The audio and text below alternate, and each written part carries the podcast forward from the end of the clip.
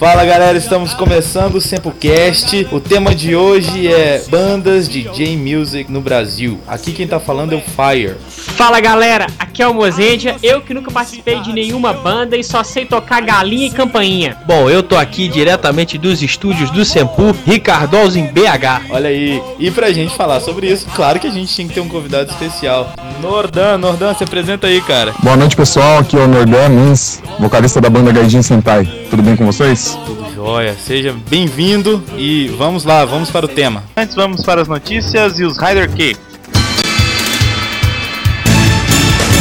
Então, Fire, você quer curtir o anime BH ao lado da Patrine, ganhando um par de ingressos para os dias? Claro, o que, que eu tenho que fazer para isso? Participar da promoção do Sempu. O Sempu vai levar você e um acompanhante para curtir o anime BH com as entradas gratuitas, VIPs. Totalmente de grátis. Ai, no sábado e pro domingo. Só Sempu não é pouca porcaria não, cara. É. Sabe qual é a promoção? Ah. Será revelada segunda-feira.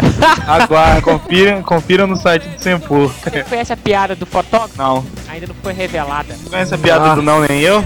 Não. Nem eu. Vocês estão super engraçados. Outra, outra notícia legal é que último dia 17 agora foi aniversário da Trini. Palmas para ela. Obrigado, obrigado, obrigado. Birthday, fuck you. Isso. Então, quem quiser mandar presente, a gente agradece. Sinta-se à vontade. E vamos agora para os Rider Kicks. One, two, three. Rider Kick. Kick. Então vamos lá, Fire. Vamos lá. O primeiro Rider Key é do Shinkenhead. Por falar em Shinkenhead, o Shinkenhead agora já é Super Shinkenhead, hein? É, tem que mudar o nick aí, hein, Shinkenhead. Ah, spoiler aí, hein? Vou dar spoiler também. No próximo episódio, o Blue vai virar Super Shinken Blue. É? Hã? Então Quer tá. mais spoiler? Não. Vai, vai, vai, vai, fala aí. Oh, respeito. Olá, pessoal, tudo bem com todos vocês? Tá tudo jóia. Tudo bem. Tudo Tá com bem. Espero que esteja tudo na paz com cada um de vocês. Achei muito legal esse Sempocast, pois achei bem interessante esse papo com Silvio Navas, até porque não conheci muito sobre o trabalho dele. Pra ser bem sincero, só conheci o trabalho do Ra. Muito bom. Gostaria de nesse evento cosplay de Kamen Rider Black. Quem sabe não ganharia o prêmio. Estou na espera do próximo Sempocast. Abraço para todos e tudo de bom. Beijão pra Patrícia, que estou apaixonado por ela. Manda um beijo e Rider Kick pra ela. Patrícia Tá, seria eu? Quem que é Patrícia, velho? E Patrícia Shinked? Ed, manda uma foto e o Orkut, se a gente não conhece. A gente faz o declaração de amor pra ela. É, a gente tá Eu procurando a. Patrícia, a gente tá, até hoje a gente tá sabendo. Eu também tô procurando por aqui. Não achei ainda não. A gente tem uma editora que chama Patrine, não sei se você sabe. É, e claro. se, a, pode e se a. Patrícia for uma mulher que tá apaixonada mesmo, que nem Aí, tem nada a pode ser, ué. Ah, aí a gente faz uma declaração de amor ao vivo, vai ser mais legal. Dá uma fire. próximo, foi- quem mandou aqui foi o Vinícius Burilli, ou Burilli, Burile, não sei como é que fala. Ele diz assim: Olá pessoal, somos fãs do trabalho de vocês. Conhecemos o Tempocast há pouco tempo, mas já baixamos todas as edições. Ó, Estamos enviando para vocês usarem no próximo cast imagens da personagem Suelen de Caminho das Índias da Rede Globo. A cena usou uma joia bastante semelhante ao Deca Drive de Kamen Rider Decade. Seria ela a versão feminina do personagem? Ele colocou as fotos que a gente vai colocar no link aí. curiosa. Porque eu não acompanho a novela. Sou uma mulher que não acompanha a novela. E eu quero saber como é que é. Falar que é alternativa. Não, é porque eu não tenho tempo mesmo. É porque eu sou cult, eu não curto novela, é só Tokusatsu todo dia. Próximo é o comentário do Ultra J. O Ultra J falou assim: Olá pessoal, sempre Cast 11, apesar de não ser sobre Tokusatsu, com certeza foi um dos melhores. Segundo o dublador Hermes Baroli, que dublou Ceia dos Cavaleiros do Zodíaco, ele disse que por causa dos Cavaleiros é que o pessoal começou a ter curiosidade em saber quem eram os dubladores. Que pena que Silvio Navas não dublou nenhum Toku. Só ficou faltando a piada do mamute no final. Meu Rider Kick vai para o Fire que disse: Olha, mentira para se enturmar a respeito do meu LP com as músicas de heróis e que vinha com a música da Barbie. Por isso eu vou pôr no YouTube um vídeo com as minhas raridades, além dos LPs, primeiros álbuns do Jaspion lançados no Brasil, além de outras coisas como revista em quadrinho e etc. Um abraço a todos e um super ultra hiper mega beijo a Patrine, a editora que tem medo do Monra. Obrigada, Ultra J. Próximo, vamos lá. Jardel Gonçalves, já tá virando freguês. Fala galera, Sempula! Acabei de assistir o Sempocast aqui na minha casa fiquei muito impressionado. Se eu fosse. Se eu fosse distinguir o quanto o material é de qualidade, eu não poderia dizer que está perfeito, porque vocês sempre se superam cada vez mais. E mando um abraço para toda a galera do Senpu, todos os Toku fãs. Espero que esse mês esteja melhor, pois o Fire deu umas travadas no meio. Mesmo assim, é extremamente gratificante. Dardel, esse meio foi muito melhor. Você tá vendo que eu tô, eu tô narrando com essa voz de Mobral, né? É isso que eu Porque- perguntar. Por que essa voz de Mobral? É pra, pra dizer que estou feliz com o quanto o e-mail dele melhorou. Ah, que bom, estrela de ouro, né? Deu de ouro pro Jardel. Parabéns, Jardel. Lord Silver. E aí, galera do Sempu, ótimo podcast. Achei bem interessante esse papo com o Sil. Ótimo trabalho dele. E também gostaria de dizer que fiquei honrado pela Patrícia ter lido meu comentário e queria, se pudesse, que ela lesse mais comentários meus. Então, Lorde, não. Não. Ai, coitado. Nada contra o Fire e a Almozendia. Gostaria de mandar um beijo para ela e, claro, o Fire também pediu um. Então, um beijo no nariz do Fire e um abraço, Almozendia. Hum. Um beijo pra você também. E a Senti. gente divide os comentários. Dessa vez eu não fiquei com o seu, mas. Um abraço pra você, Lorde. Divide o caramba, a gente manda aqui, eu e Molejo você der.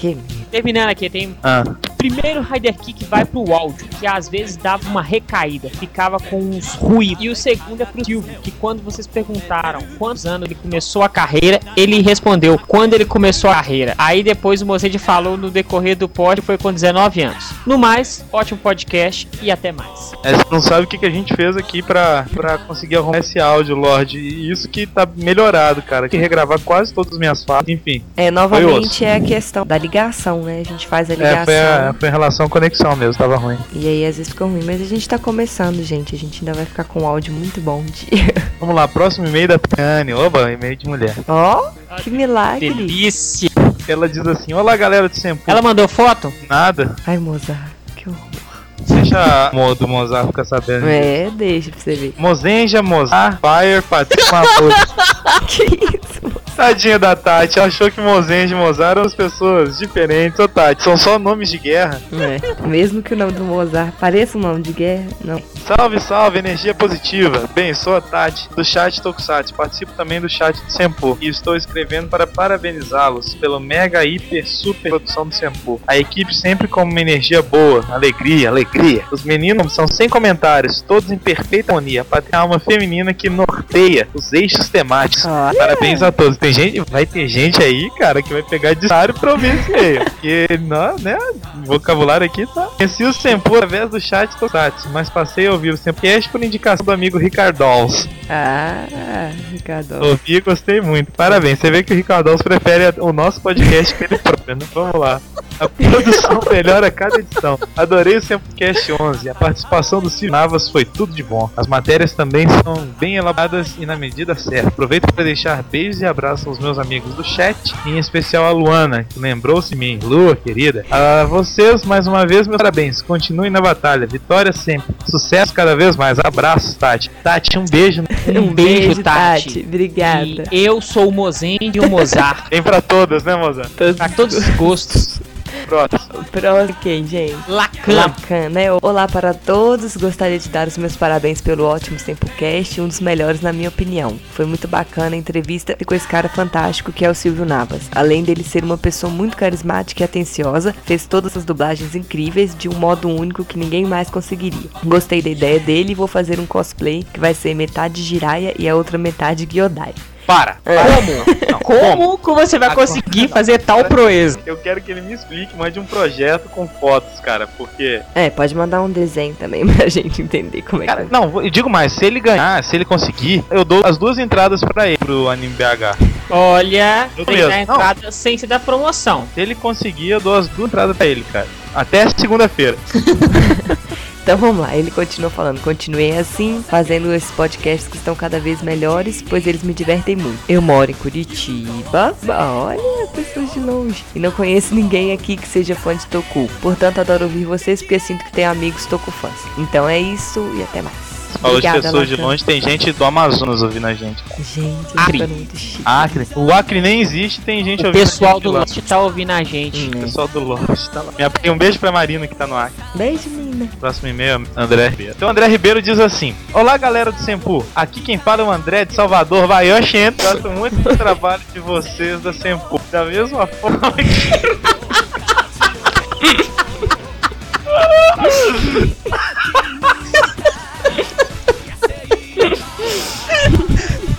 tudo de novo, pai. muito parou. trabalho de você da Sampo. Da mesma forma que eu venho pela valorização da cultura Tokusatsu e não quer que ela morra, gostaria de mandar um hiper para todos que criticam o Tokusatsu. Que Power Rangers é Tokusatsu. Afinal, não se pode falar mal de algo que nem se conhece. No mais, queria parabenizar o trabalho de vocês e desejar que vocês continuem com um trabalho excelente que vem fazendo. Queria pedir também porque sobre IRX já temos, olha aí para trás, É verdade. é bastante interessante falar um pouco mais sobre essas séries fantásticas. Abraço, um beijo para a Patrine. Então, André, meu caro, a gente já tem esse tempo cast. Você pode acessar o nosso e conferir. É, aí para trás, os, os mais antigos, tá bom? Aí, Abre aí, meu caro. Muito obrigado. E nós vamos deixar no link desse post aí o Samplecast que a gente fala do Black e do RX. Tá bom, bichinho? Não se aveste, não. Ó, gente, o próximo é do Erivas. Agora todos vão ser com sotaque. Galera, mais uma vez eu escutei o Samplecast. Adorei a entrevista e achei bastante instrutivo e explicativo o cálculo do faturamento de um dublador. Ele foi o primeiro dublador que eu ouvi dizer abertamente que dublagem dá dinheiro. Todos os dubladores que fizeram palestras nos eventos aqui em Fortaleza dizem que ganham muito pouco. Bem, quanto aos anteriores, eu tenho conhecimento de Tokusatsu, assisti o que passou no Brasil e não entendo a palhaçada de mané dizendo que Tokusatsu dublado é inferior ao material legendado. Olha, vou falar uma coisa aqui que eu tô revendo Google Five. Erivas. Eles deixam de dublar um tanto de coisa. Google Robot tá lutando contra o monstro e eles estão mexendo a cabeça. O monstro tá mexendo a cabeça, só que eles não dublam. Por quê? Preguiça. Uma dublagem gravan é porca. Então eu acho que o material legendado é melhor do que o material dublado. É, não, a gente não pode generalizar falar que todas as dublagens são ruins, nem que todas as dublagens são boas, É né? verdade. Mas É. algumas coisas, em, dependendo da dublagem, acabam se perdendo mesmo, principalmente as dublagens mais antigas. Isso, eu acho que a, du- a dublagem de Flashman, a dublagem de Jaspion, a dublagem de Jiraiya, de Changeman, são dublagens boas. Só que à medida que foi, foi cansando, parece Machine Man, a dublagem Machine Man não é boa. Então, a dublagem Rio Kendo é magnífica. Pois é, olha aí. Eu acho que Então- deve depender também da empresa que dubla, né? Do- Dos próprios E do dubladores. próprio dublador, né? Oi, Exatamente. continuando no e-mail dele. Ainda espero pelo menos um Samplecast sobre Decarendia. Essa série foi bastante marcante aqui em Fortaleza, pois lançou a moda de fazer cosplay de equipe de Super Sentai completa em eventos. Um abraço pra todos e espero o próximo cast. Não teve piada, mas dessa vez eu perdoo. É, foi um rolo danado pra gravar esse último, aí a gente acabou canseada. Mas nesse a gente já tem, certo, Patrícia? Certo. Muito obrigada, Erivas. E agora vamos pro próximo? Próximo e-mail do Paulo Henrique Prendes. Ele diz assim: Fala galera, meu nome é Paulo Prendes, PP. Tenho 5 anos e sou de São Paulo. Tenho acompanhado o Decade desde o Sempocast 10. Olha, acabei de assistir o episódio 27, onde vi uma das cenas mais emocionantes de minha vida: o Black e o RX juntos. Hum, não sei, eu não tô lendo, eu não tô vendo. Na lista é uma raça incrível. Não acho não. A gente descobre tudo que depois que assisti esses episódios com Kotaro Minami, fiquei louco para saber como seria o filme. Em cartaz no Japão desde o último dia 8. Após algumas visitas em sites sobre Tokusatsu, lá vem o spoiler. Finalmente achei um onde o cara tinha assistido no cinema e fez uma resenha do filme. Aí vai o meu Kick. Apesar de ter uma história, até certo ponto surpreendente, a participação de Tetsuo Kurata é pífia em relação à sua história como primeiro ator a repetir o seu personagem em um Kamen Rider. Mas o filme parece ser muito bom. Não é à toa que liderou as bilheterias em seu primeiro final de semana e está entre os três filmes mais assistidos no Japão, ao lado de Shinkenger. Não vou contar como isso acontece, pois tem fãs que preferem manter a surpresa. Obrigado. Obrigada. Mas deixarei o link para que vocês acompanhem a resenha, que foi dividida em três partes. Então ele deixa aí. A gente vai colocar. Bom, segue uma pauta para um Samplecast, a diferença entre os Sentais e suas produções americanas. Se vocês gostarem da ideia, posso me prontificar a conseguir as informações para o programa. Olha só. Não. Um grande abraço a todos. Ok, a gente gravou a sua sugestão e em breve não faremos um Samplecast sobre isso. Ai, que horror. Tô brincando, faremos Faremos. Nós estamos com uma lista enorme de temas isso. e Sentai está dentro dessa lista. Quem sabe a gente encaixa. Foi o primeiro a se prontificar, fazer pesquisa pra gente, viu? Tô querendo dormir muito bem pra fazer esse Samplecast do Power Ranger. Senão a Nossa, gente eu vou vai- falar tanto palavrão, vai ser pi. Vai ser um negócio só de pi, né? Próximo, Patrine. Próximo comentário aqui no site é do Decade e ele disse: E aí galera, tudo bem? Meu nome é Ricardo, tenho 32 anos, moro em São Paulo, capital, e é a primeira vez que escrevo. Parabéns pela entrevista com o dublador Silvio Navas, continuem com um bom trabalho. Parabéns, estou muito feliz por existirem grupos que divulgam um bom e velho Tokusatsu. Eu fiz parte de um grupo que era muito conhecido em Sampa chamado Neo Animation. Um abraço a todos e até mais. Obrigada, Ricardo Decade. Obrigado, Decade, você que é novo aí, muito obrigado. E pra finalizar, Rafael Tavares. Mais uma vez um ótimo cast. Só uma coisa, o meu comentário no cast anterior foi sobre se algum ator de algum Rider iria interpretar o seu papel original. O Otaru aparece no Decade, mas em nenhum momento ele age como Kiva. Vou discordar dele, ele aparece no primeiro episódio e fala que é um Kamen Rider pro Decade. Ele Agir como Kiva. ele ajuda o Decade. Ele age como Kiva. Ele não age como o lixeiro que tava passando lá. Ó, você é um Rider como eu? Não. Ele explica, ele instrui o Decade. Então ele age como Kiva sim. Já o seu pai, o Otoya, realmente é o Dark Kiva no mundo negativo. E fez um personagem que nos lembrou dele na série original. Quanto ao Minami, realmente somente ele teria a honra de fazer o Henshin do Black e do RX. Agora o meu Rider Kick. No cast sobre Decade, vocês falam que nas séries Riders só deixam entender que os Riders gostam das garotas. Como Isso. assim? Em Kiva, várias declarações de amor do Otoya, pai do Otaru, a Yuri, mãe de Megumi. Chegam a viver juntos como um casal de namorados no meio da série. E sem contar o casal Nago e Megumi, que dá um selinho no final. Então, o Otoya, eu não considero ele como o Riderzinho fresquinho. Ele é um puto. No filme do Kiva, quem pôde assistir, quando ele vai pro presente, a primeira coisa que ele vê é uma japonesa com uma calça jeans bem baixinha e a calcinha aparecendo. Ele loucamente esquece do filho dele e vai correndo atrás da mulher. Então o Otto é um caso à parte. Mas a gente diz nesse caso é sobre o principal e a mocinha, que nunca rola. Achei Kiva o melhor Raider da nova era. Marido que supera em Kiva. Supera, velho. Pode acreditar que supera. Não é melhor que Kiva? Não, eu acho o melhor Raider de todos os.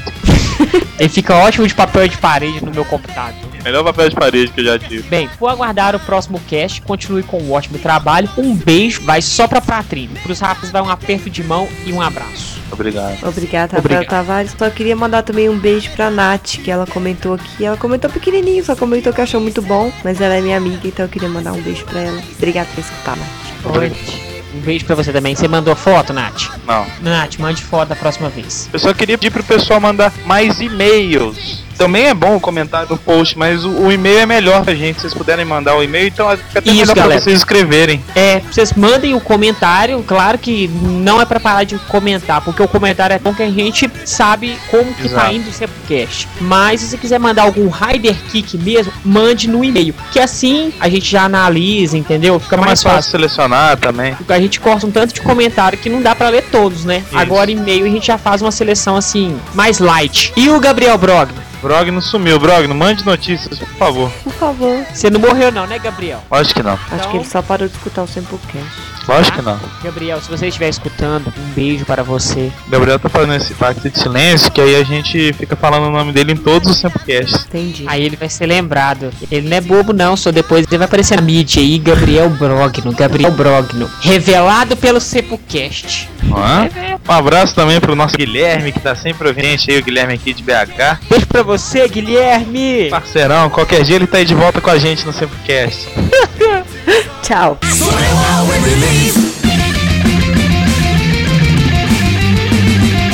Então vamos começar esse bate-papo aqui. Nordan, fala pra gente aí quais são as maiores dificuldades de ter uma banda de J-Music no Brasil hoje em dia. Cara, acho que na verdade as dificuldades que tem pra ter uma, uma banda de J-Music é, são as mesmas dificuldades que você tem pra ter qualquer outro tipo de banda, em qualquer vertente. Principalmente o rock né, no Brasil, que a gente sabe que é um estilo complicado de se trabalhar. Um dos obstáculos, que na verdade hoje em dia, acho que é quando a Gaijin Sentai começou, ainda assim era um obstáculo que era a questão da língua, né? Que ainda era uma coisa muito exótica e tudo mais quando há uns, uns quatro anos atrás. Só que hoje em dia, como tá crescendo muito essa coisa da, da cultura japonesa, da, principalmente da cultura pop japonesa aqui no Brasil, é, muitas portas estão se abrindo, né, cara? Então, eu acho que um dos problemas, que seria a questão da língua, hoje em dia, é uma coisa que é a favor dessas bandas, né? Vocês têm quanto tempo de Gaijin Sentai? Olha, eu costumo dizer que profissionalmente é, a Gaijin ela vai fazer um ano e meio, mas a gente já tem mais de quatro anos de banda, né? Só que na verdade era um projeto no início e depois a, a gente foi se estabelecendo como banda mesmo. Isso de um ano e meio pra cá. Você falou aí sobre a questão da língua. Eu vejo isso aqui no cenário de J-Music de Minas. Hum. Muitas bandas têm dificuldade. Tem uma banda, não vou citar o nome dela, porque ela tem até um instrumental legal, entendeu? Nossa, só que o vocalista ele peca demais. Parece que ele embroma totalmente as músicas japonesas. Isso dá um desânimo e acaba que desvaloriza a banda. Então eu acho que se você não sabe o japonês, pelo menos tenta pegar direitinho a letra Uhum. e a pronúncia correta. É verdade. Mas, cara, hoje um conhecido meu mandou pelo MSN pra mim uma gravação da Gaijin, da primeira demo que a gente gravou, era a Changeman. Cara, que coisa horrível. Mas, o, Eu tava muito mal. Eu, já- e o meu japonês era muito ruim. mas o, o Nordan, Ah, esse, esse obstáculo da língua, é, como é que vocês estão vencendo isso? Vocês estão fazendo curso de japonês? Vocês estão. Como é que você tá buscando essa melhora da língua? então, na verdade, cara, o obstáculo que eu tô te falando é o obstáculo do, da mídia e do público. Entendeu? De você ter uma penetração na mídia, né? Não tanto o obstáculo de se falar a língua pra cantar, né? Mas é mais essa questão da mídia mesmo e do público receber uma música cantada é, na língua nipônica, né? Mas em relação ao que você disse, eu fiz eu morava em Mogi das Cruzes, né? E lá tem uma, a colônia japonesa muito forte lá. Eu fiz um tempo de, de aula de, de Nihongo lá e era junto com uma aula de música, música japonesa, expressão musical japonesa. Mas para falar a verdade, eu prestava atenção mais na, na aula de música do que na aula de língua. E, e um tempo aqui em Caraguá também eu consegui a- a- arrumar uma professora aqui, mas infelizmente ela parou de dar aula, fiz só um mês de aula com ela. Mas eu venho, é, procuro estudar, mas eu, meu, meu Nihongo é muito fraco, cara. Meu japonês é bem fraco mesmo. né? Então eu, eu procuro trabalhar bastante a questão da pronúncia, entender aquilo que está sendo cantado, né, para transmitir o sentimento corretamente, mas eu não, não domino a língua não, tá muito longe disso. O que eu te perguntei sobre a- o tempo de banda é que eu ia te perguntar. Há quatro anos atrás, com certeza, devia ser mais difícil ainda, né? Ter uma banda de J-Music aqui. Ou não, hoje em dia é mais difícil. Então, na verdade, tem vários lados, né? Hoje é um pouco mais difícil porque você tem muita concorrência, né? Tem muita banda. Antigamente, antigamente, né? De 100 anos atrás. Ah, mas há quatro anos atrás não tinham tantas bandas assim. Então, era uma coisa diferente, né? Você falou, ah, eu toco músicas, né? Eu toco J-Music, né? Eu toco anime songs, né? Tal, era uma coisa diferente. Hoje em dia já não é nada muito exótico, né? Principalmente pro meio que a gente normalmente toca, que são é, eventos da colônia japonesa, ou se não, eventos de anime. Mas, por outro lado, antigamente, né? Antigamente, há quatro anos atrás, você tinha essa, esse obstáculo da, da mídia e do público, né? Assim, fora do evento de anime, do, evento de cultura japonesa, se você se eu falasse mim, ah, a minha banda é cantada em japonês, né? As músicas são cantadas em japonês. O pessoal torcia o nariz. E hoje, já como a cultura pop japonesa, principalmente depois do centenário da imigração, ficou mais difundida e hoje se tornou cool, né? Ficou, é uma coisa bacana você cantar em japonês. Então tá, teve uma abertura maior por isso. Por esse lado Pois é, eu ia perguntar, o o Fire, exatamente isso, porque hoje em dia a gente tem eventos um pouco mais específicos só de, de música cultural japonesa fora dos eventos de anime, não é isso? Isso. Então fica mais fácil, de repente, uma divulgação maior com relação a- ao J-Music mesmo, é a música da cultura japonesa. Então, tem eventos, na verdade, que são mais antigos do que os eventos de anime, né? Por exemplo, em São Paulo, a gente tem o, duas vezes por ano dois grandes eventos no bairro da Liberdade. Um é o Toyo Matsuri e o Tanabata Matsuri. Mas, até onde eu sei, é, um tempo atrás, eles não abriam espaço para bandas de J-Rock e de anime songs. E aí a Gaijin Sentai, pelo que eu sei, foi uma das primeiras bandas a, a ter penetração nesse meio. Aproveitando então, pegando embaixo, a gente tá, tá comentando muito sobre a Gaijin Sentai. Fala um pouquinho da história da Gaijin Sentai então pra nós, Nordan. As influências que vocês tiveram, fala o nome dos integrantes, qual função que eles têm na banda. Conta um pouquinho desde o início de como que foi. A Gaijin Sentai, ela começou, na verdade, de uma maneira bem esquisita, assim, né? Bem inusitada. Que era o seguinte, eu tinha uma banda é, em Mogi, né? em Rio das Cruzes, era uma banda de rock, de heavy metal mais tradicional, até uma banda conhecida no meio, é, se chama Prelude. E a gente fazia shows nesses eventos de, de rock, eventos de heavy metal e tudo mais. E daí eu tive primeiro Anime Friends, né? E vi o Kageyama e o Akira Kushida, né, pela primeira vez ao vivo. Daí, putz, foi puta emoção, né, cara? Assim, a energia subiu, né? Foi a mil. E eu fiquei super emocionado. E eu tava com meu irmão, né, com o Alexandre, eh, na época, e com um outro amigo nosso, que é o Rubens, que também foi vocalista da Gaijin Sentai durante um período e acabou saindo. E aí a gente ficou com essa ideia, puxa, e se a gente, né, meu, eh, misturar, porque na época, na nossa inocência, a gente achava que ninguém tinha feito isso ainda, que era misturar o heavy metal, que era o estilo que a gente tocava, né, que a gente gostava, com os, os anime songs. Aí depois, mais pra frente, que eu fui descobrir o anime metal e tudo mais. Mas na época pra gente era uma coisa diferente. Aí foi passando o tempo, né? E foi chegando perto da época do- da outra edição do Anime Friends e do Anime Con. E daí o Júlio César, que foi nosso primeiro guitarrista, e hoje em dia ele é nosso produtor, ele gravou uma demo e mandou pra Yamato, sem existir a banda, na verdade. Ele falou, ah, a banda Gaijin Sentai, ele gravou, na verdade, ele, é, ele gravou ele- ele- com ele cantando, ele gravou guitarra, gravou baixo, gravou tudo. Fez uma gravação caseira e mandou. E os caras gostaram, falou, pô, vem tocar no nosso evento, só que a banda não existia, na verdade. E aí eu comecei a fazer a correria pra achar músicos pra integrarem a banda. Nessa época eu também tinha um projeto paralelo, que era de música celta, e música medieval. E o meu irmão tocava, o Alexandre, que tava lá no, no Anime Friends comigo, tocava violão nessa banda e cantava também. E aí ele falou, putz, cara, quero entrar nessa tal, vou tocar baixo. Vou tocar baixo na banda e tal. Aí já tinha baixista, tinha um guitarrista e eu vocalista. E aí eu conversei com os caras da Prelude, que era a banda que eu tocava na época, falei, meu, vocês não querem entrar nessa tal, pra gente ver como é que é, vamos fazer uma brincadeira. Aí eles aceitaram e aí a gente começou a ensaiar. A Dani, que cantava no- nessa banda de música medieval, a gente convidou ela pra ser backing vocal, né? Da Gaijin. E aí a gente tocou no Anime Friends, tocou no Anime Con e foi um puta sucesso assim, inesperado um primeiro show, né? A gente não imaginava que ia ter tanto retorno do, do público assim de uma maneira tão, tão rápida. E daí a gente decidiu que a partir dali tentar construir uma banda mesmo, né? E aí nesse- nessa época começaram as dificuldades, porque daí saiu um baterista, é, saiu um guitarrista, aí eu conheci, eu fiz, tinha feito teste pra banda Wishmaster, que era uma banda de Mogi também, acabei não entrando e tal, mas aí convidei o guitarrista do Wishmaster para entrar no lugar do, do outro guitarrista que tinha saído, o Júlio saiu. Então assim, nessa época, as maiores dificuldades foram com questão de segurar, conseguir que os membros da banda acreditassem no trabalho e dessem prosseguimento. E era um transtorno tremendo, né? Porque a gente, depois que já tava todo mundo ali treinadinho, junto e tudo mais, pega e sai o baterista. Aí até entrar um outro cara, a gente pegar o embalo e tal. E aí as grandes mudanças da banda começaram a tocar a entrada do Nando e depois a gente convidou o Jefferson, que era um amigo meu de infância, que há uns 12 anos eu não tinha contato com ele. E eu sabia que ele era um grande tecladista, né? Liguei pra ele e falou: "Ah, cara, você não quer gravar pra gente a nossa segunda demo? Ele ouviu, gostou e tal, achou diferente. E fazia muito tempo que ele não tocava rock, ele tinha largado essa onda do rock. Mas ele gostou da ideia, achou diferente e tal, e quis entrar na banda. O irmão dele, que era o Kleber, baterista, viu um, um show nosso e falou: Cara, eu não sei o que eu vou fazer nessa banda, mas eu vou entrar nessa banda, de qualquer jeito. Né?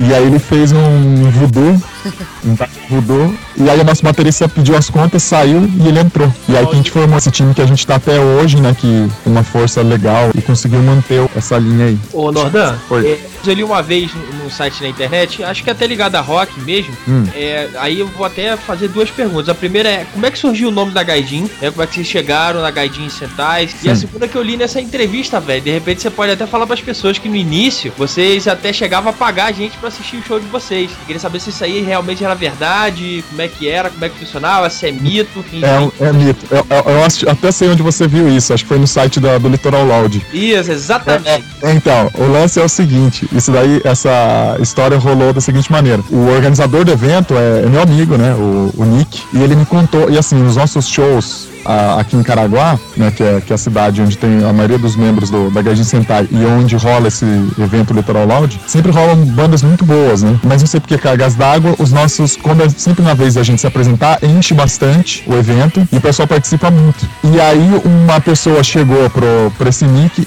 e falou: É, eu já sei tudo que rola com essa Gaijin Sentai. Eu já sei que eles pagam as pessoas pra irem assistir os shows. Assim, o cara falando com toda a propriedade do mundo, né? E falando pro amigo nosso, mal sabia. Depois rolou a lenda que a gente, porque na época eu, eu tinha o cabelo comprido, cortei, o baixista cortou o cabelo e falando que a gente tinha cortado o cabelo pra vender e com o dinheiro a gente pagava os fãs pra ir assistir o show. Mas isso aí é isso aí é balela, cara. Isso aí não, não rolou não. Em Graças a Deus a gente nunca precisou pagar ninguém não pra, pra ir ver os shows. Cai ao um mito do Sempo Cash. Isso. Cai mito! Cai um mito. E o- em relação ao nome, Nordan? Ah, tá. O nome, quando a gente tava pra ir tocar no Name Friends e tal, e eu tava trabalhando em Mogi na época, meu irmão morava aqui em Caraguá, e aí a gente conversando pelo MSN, né? Não que era constante eu ficar usando esse MSN em serviço, né? Mas nessa ocasião eu tava usando De vez em quando? De vez em quando. E aí, a gente, puta, como é que vai ser o nome da banda? Aí eu joguei, então vamos usar a palavra Sentai, né? Que é o lance do esquadrão, né? Do time, que é bacana por causa da banda tal, representa legal. E meu irmão, que era um pouco, acho que mais revoltado, falou, não, pô, vamos usar Gaijin. Vamos usar Gaijin, que é bacana, né, meu? A gente tá vindo num estilo diferente, né? Que não é o, o anime songs, a gente tá vindo do rock, tá vindo de outro estilo. E como também é um estilo que normalmente se espera descendentes de japonês, a gente não tinha nenhum descendente na banda. A gente vai, então vamos juntar os dois, né? Vamos fazer o esquadrão dos, dos forasteiros, né? Esquadrão dos estrangeiros. E aí que ficou a Gaijin Sentai. Muito bom. Nordan, Dan, você falou do Animetal, eles foram uma influência pra vocês? E quais foram suas influências? Então, no começo não foi influência porque a gente não conhecia. Não conhecia, né? Aham. Mas aí as principais influências no início é, eram os cantores de, de anime songs, né? E tokusongs, né? Se a gente for chamar assim. É. Que eram os caras mais clássicos aqui pra gente, né? O Hironobu Kageyama, o Akira Kushida. Depois, com o tempo que eu fui me envolvendo mais, conhecendo outros cantores, pra mim, o Ishihara, né? Que teve recentemente no Anime Friends, como cantor, ele é a minha maior influência dentro de qualquer estilo, assim, o meu, meu herói, o cara. Lógico que a gente tem influência também do, do heavy metal, né? De bandas como Blind Guardian, Falconer, Symphony X, de algumas coisas mais clássicas, tipo Uriah Heep, Jethro Tull, psicodelias aí dos anos 70, que a gente gosta bastante. E aí, com o tempo, também fui conhecendo outras coisas. Eu gosto bastante da Mari Hamada, Aham. Que é uma, né, uma cantora de hard rock japonesa, foi bastante famosa nos anos 80. Eu curto Enka também, né, cara?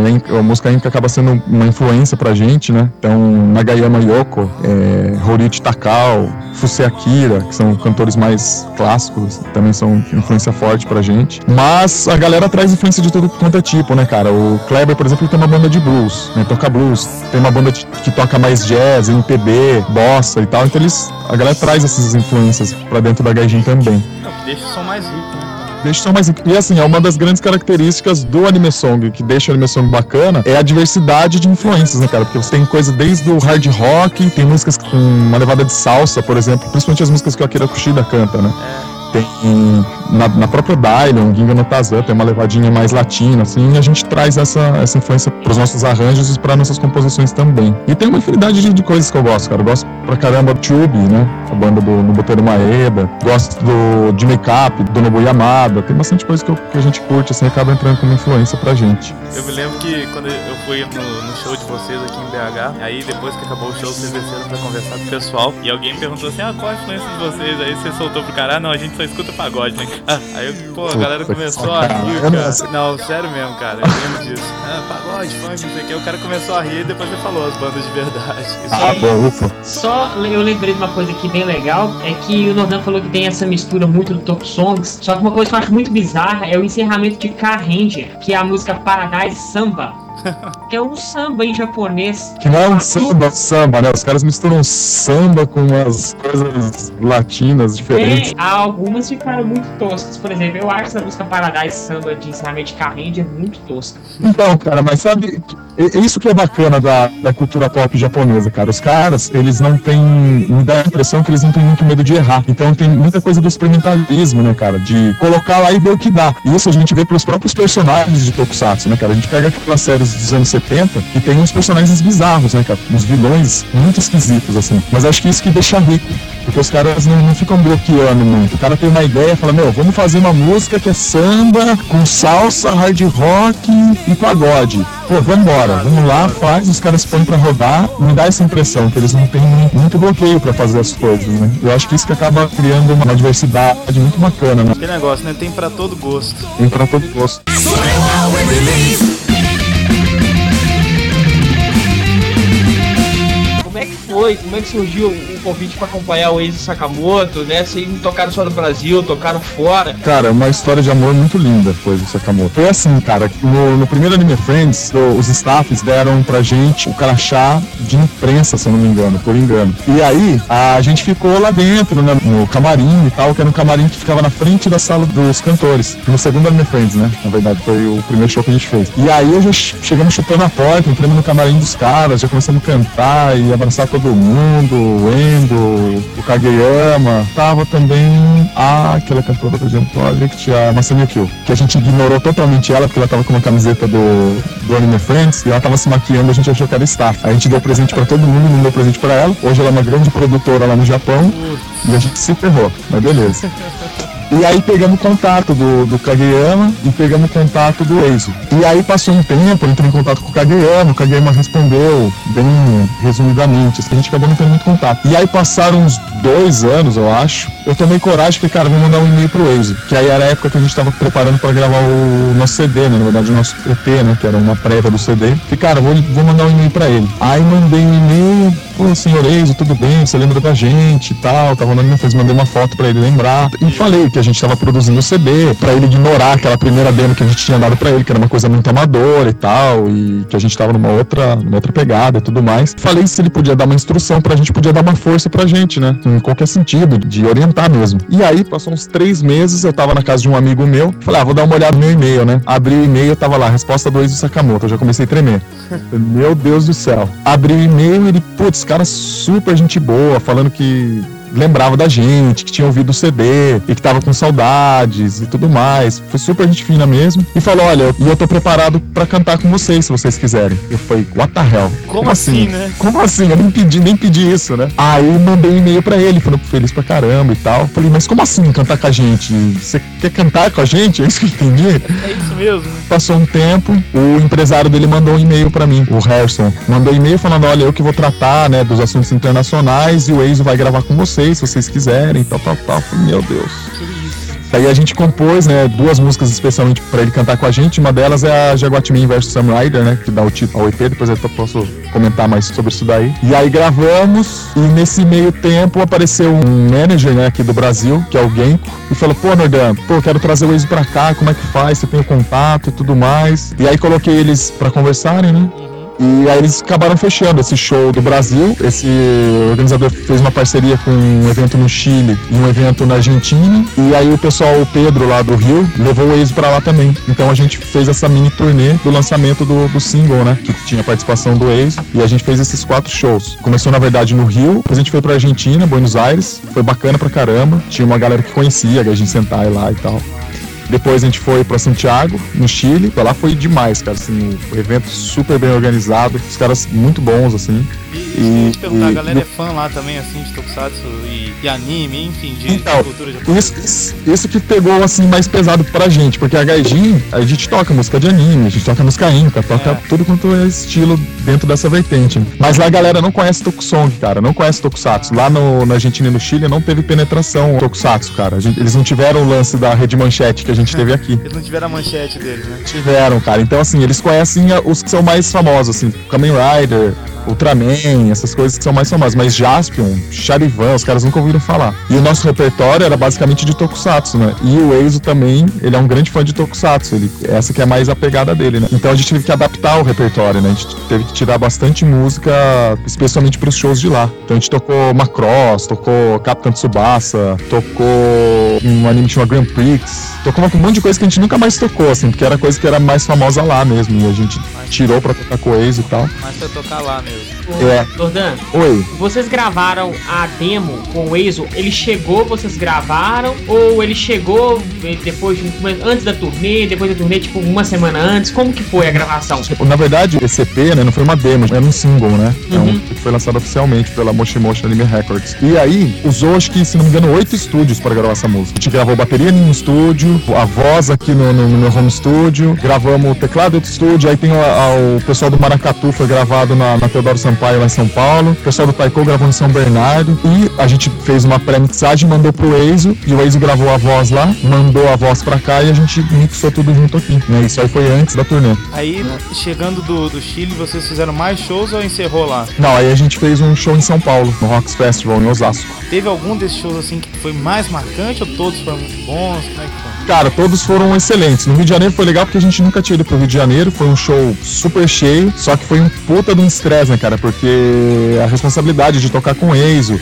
E a gente teve pouco tempo pra tirar as músicas, assim, foi casca. Não consegui curtir muito, sabe? Foi aquela coisa meio muito rápido, assim. E aí na Argentina também, a gente nunca tinha ido, foi legal pra caramba, conhecemos lá Buenos Aires e tal. A gente teve a oportunidade de começar a criar uma amizade um, maior com o Eizo e com o Harrison, né? A gente saía pra jantar junto, ia tomar café da manhã junto e tal. Mas no Chile eu acho que foi mais bacana, cara, assim, porque teve uma produção muito legal e também porque depois vem os caras conversarem com a gente falar, bicho, a gente já escuta a gente sentar faz uns dois anos. E o cara, o organizador do evento, a gente só levou uma caixa de CD pra vender. E aí o cara voltou com a caixa vazia e falou, bicho, acabou, não tem mais. Não, então foi bem marcante, cara. O Chile pra gente foi espetacular. Assim, a gente espera muito poder voltar pra lá.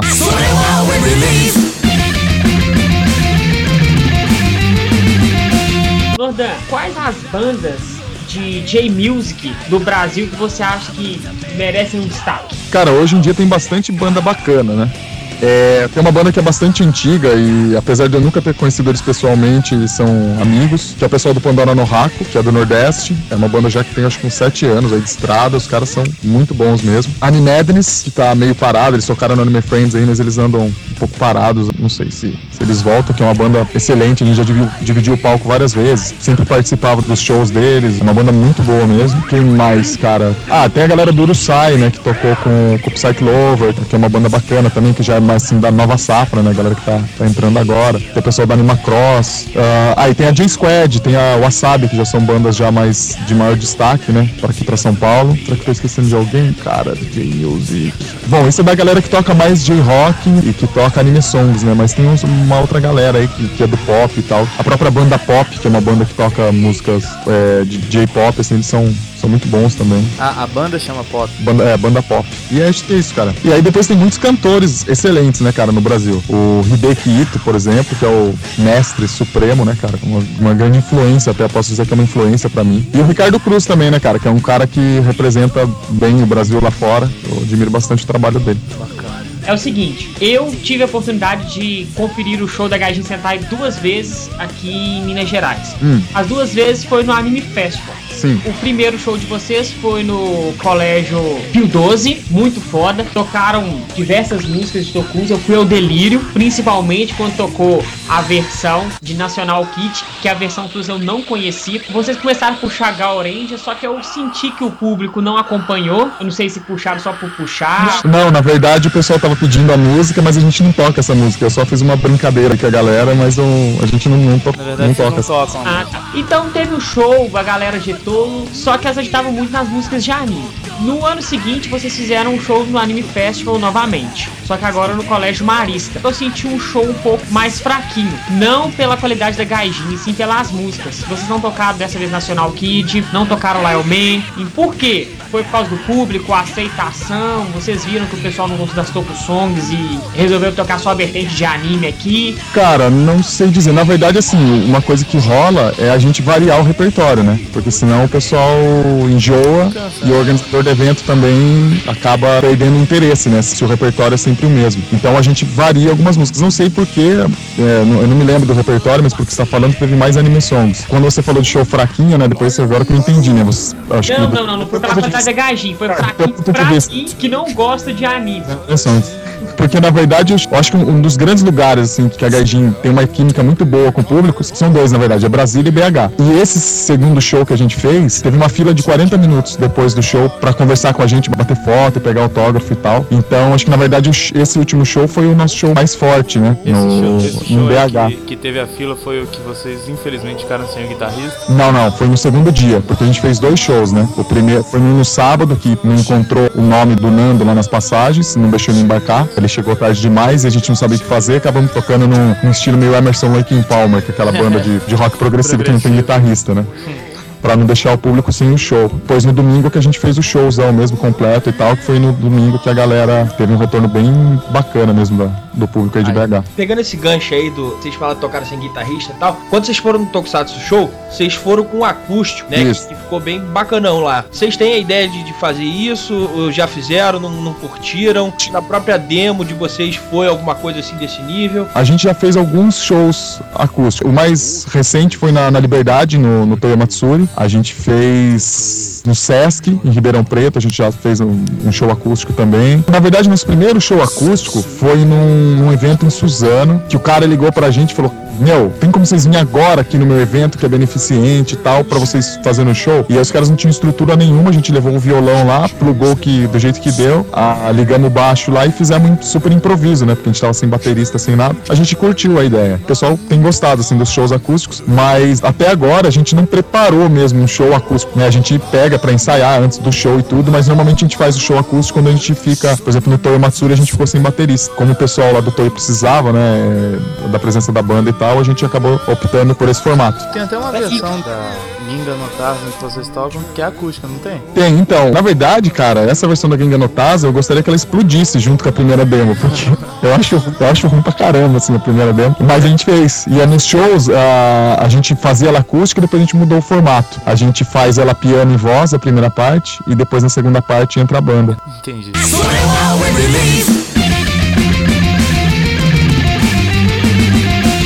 Nordan, como é que tá a gaidinha agora? Já tá com CD, tá com demo? Com- Como é que tá a estrutura pra poder explodir de verdade? A Gaijin, recentemente, a gente lançou esse single, né, que é uma prévia do álbum, e aí a gente tá preparando, já tá gravando o álbum, né, que vai, vai ter acho que 11 ou 12 músicas, e aí ah, vai ter novas versões das músicas que saíram no single, né, a Hatino Densetsu, que é a música que a Benny canta, a Jaguatimi vs Sam Rider, tá sendo toda regravada, o Enzo, no dia primeiro agora regravou a parte de voz dele, a gente tá regravando todo o instrumental, a Tengu, eu acho que só a Defender que tá no single que não vai entrar no CD, e depois tem mais um monte de música, tudo com essa influência, né, de, principalmente de tokusongs, nas letras, né, com temáticas bem heróicas e tal, e principalmente puxando as coisas mais clássicas, assim, dos anos 70 e 80, que a gente curte mais, né. O legal que eu- é, é o seguinte, é Defender, né? Tokusatsu Nacional é uma coisa nova, uma coisa que o pessoal mais ou menos não conhece, e que é a abertura é gravada pela Gaijin Sentai. Como é que surgiu isso aí? Cara, boa pergunta, não lembro.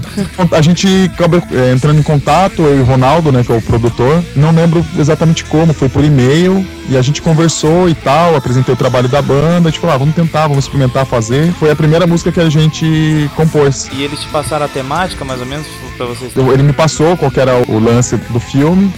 E ele tinha até uma letra que ele tinha criado há uns anos atrás e tal, uma ideia de uma letra. E a gente pegou a essência ali do que ele estava tentando transmitir Criou. e criou a música, né? E aí a gente primeiro lançou ela na internet em português.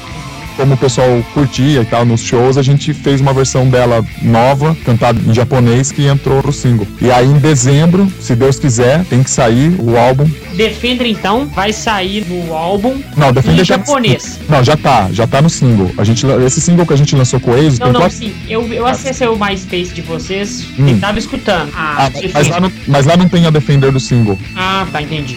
Lá é a versão antiga ainda. Lá só tem a Jaguatiman e a Hatino Densetsu, são do single. Ô Nordan, você falou de influência dos anos 70 e 80. Todo mundo da banda já gostava de Tokusatsu? Ou alguém gostou e apresentou pro resto da banda? Como é que foi? Ó, eu acho que hoje, pessoal que é da nossa geração, cara, é difícil ter alguém que não, não curtia Tokusatsu, né, não cara? conhecia, né? Pessoal que nasceu de 78 até 86, assim, eu acho que todo mundo que nasceu nessa época curte Tokusatsu. Mas tinham uns que gostavam mais, tinham mais envolvimento, e tinham outros que não, não tinham tanto envolvimento. Aos poucos, né, que a galera foi conhecendo e tal, todo mundo é, acabou gostando. Ah, na base da troca de ideia e tal. É. Nordan, você Oi. tem vontade da Gaijin Sentai tocar músicas de tokus novos? Tem, cara. Será que a gente não toca nada de Toku novo? Deixa eu lembrar se a gente tocou alguma coisa com o Eizo. Até agora não rolou, mas tem bastante coisa que a gente tem vontade, cara, assim, de tocar. É que assim, a, a gaijinha, ela tem por característica essa coisa mais dos anos 70 e 80 mesmo, né? É uma característica da banda, né? Então acaba que a gente não, não fugindo muito disso. Até os anime songs que a gente toca são coisas mais antigas, né? Curte pra caramba tocar Gatchaman, coisas bem assim dos anos 70 e 80. Putz, cara, de coisa nova, das músicas de Sentai, tem bastante coisa bacana, né? Kamen Rider Agito, eu tenho vontade, né? Porque o, o Ishihara... Ah, tem uma que não é nova, que a gente tocava, né? Faz muito tempo que a gente não toca, ela não é nova, mas é de uma geração mais recente, a Kyokyo Sentai Go Go 5. Que na época essa música nem era conhecida no Brasil, o Ishihara tão pouco era conhecido aqui. Eu lembro que até o Takashi, né? Que é o chefão lá da Yamato, na época comentou comigo, falou, putz, a galera começou a conhecer e cantar essa Kyokyo Sentai Go Go 5 por conta de vocês tocarem nos shows, né? E na época eu já falava, putz, cara, e aí, como é que você vai trazer o Ishihara e tal? E na época